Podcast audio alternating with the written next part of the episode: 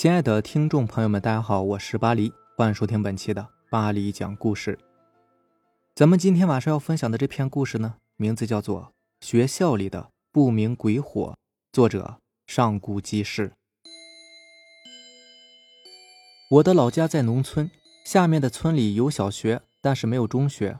我小学毕业以后，就开始去很远的中学上学，因为路途比较远，所以我在初一的时候就已经开始住校了。因为那时候比较叛逆，终于摆脱了父母，所以心情还是比较激动的。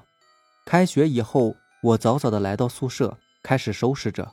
我们宿舍一共有四个人，宿舍都是新建的，在山脚下，窗后面是一座荒山和大片的森林。到了晚上九点多，宿舍要熄灯了，我们也都准备好要休息了。我其中一个同学叫马伟，他还正在挑灯夜战，一看就是非常努力。熄灯以后，我们也都睡了，只有马伟还在开着手电筒看书呢。突然，马伟开始大声的招呼我们，他说：“外面好像有什么东西，你们快点来看呐！”当时我们其实都已经睡着了，所以心里面还是挺生气的，但也还是爬起来来到了窗户边。我们三个凑到窗边往外看，只见墙外面的林子里有几团蓝色的火焰，一闪一闪的。我惊奇地问道：“那是什么东西啊？”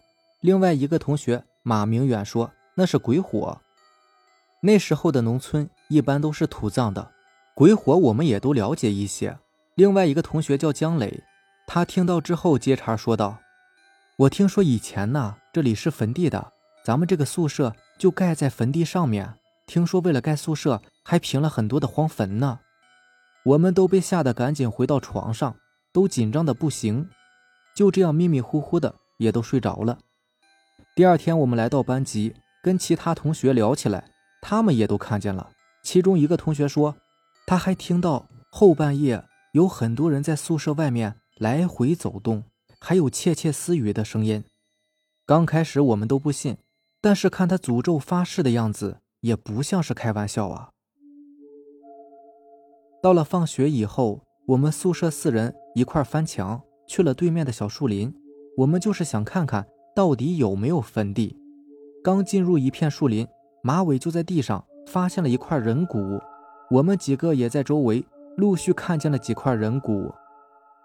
马伟有点害怕，就说：“还是别去了吧，怪吓人的。要去你们去吧，我先走了。”我们几个想了想，也确实有点害怕，于是也就都跟着马伟往回走。马伟走在最前面。身体突然往下一沉，他竟然陷到土里去了。他被吓得哇哇大叫，我们赶紧过去把他从坑里面给拽出来。等我们把他拉出来之后，紧接着他又发出了一声尖叫。他的脚上竟然有一个骷髅头，正巧卡在他脚上。马尾直接瘫在地上，好久都站不起来。姜磊说：“这应该是踩到坟窟窿上了。”我们几个好不容易扶着马尾向着宿舍跑去。当天晚上，我们几个人早早的就睡下了。我正睡得迷迷糊糊的，就被马伟给推醒了。我生气的问道：“怎么了呀？”我这一看，他们三个早就醒了。然后我就听到窗户那边传来有人走路的声音和交谈的声音。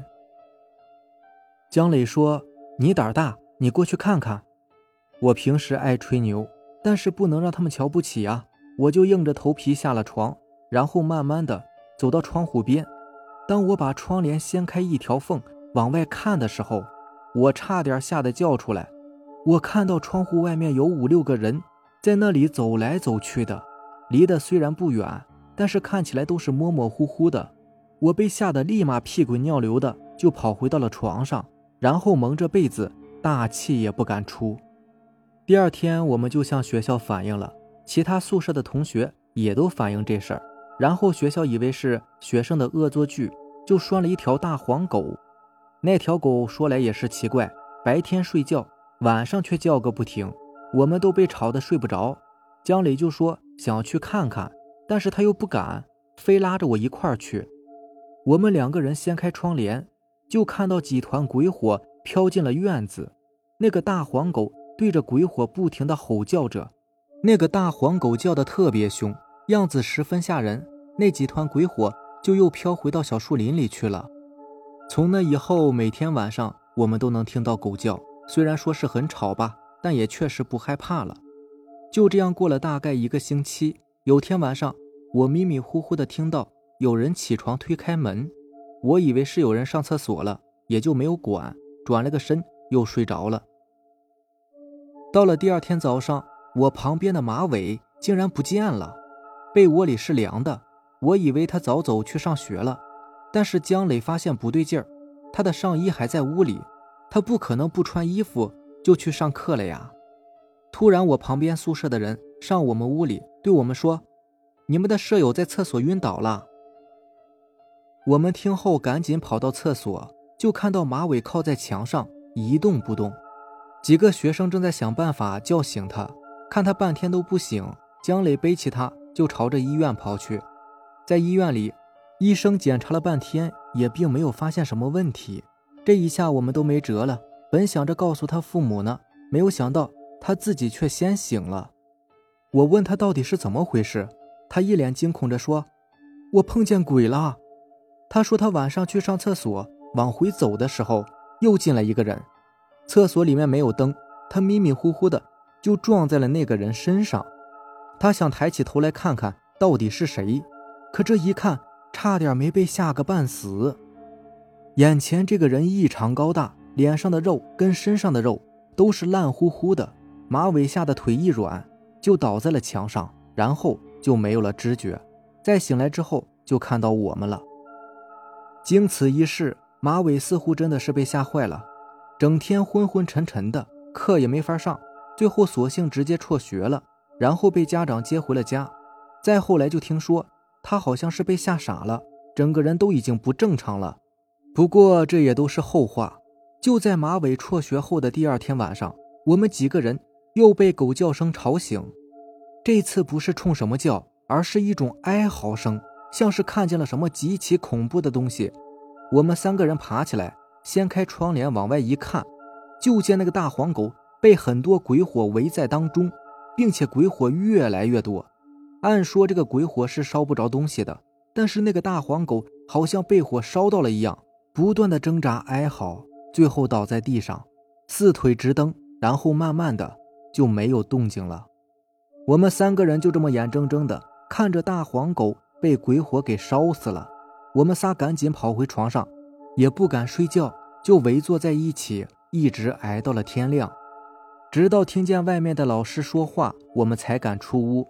两个老师过去检查大黄狗，我凑上去一看，我明明见到大黄狗是被鬼火烧死的，但是狗身上并没有被烧伤的痕迹，也并没有其他别的伤。我问了一下其他的同学，有的人听到了狗叫，也有人说没有听到。总之，从那以后，我们说什么也不住了。我住在了附近的亲戚家，两个舍友呢也分别找到了其他住处。然后没多久，那个宿舍楼就没有人住了。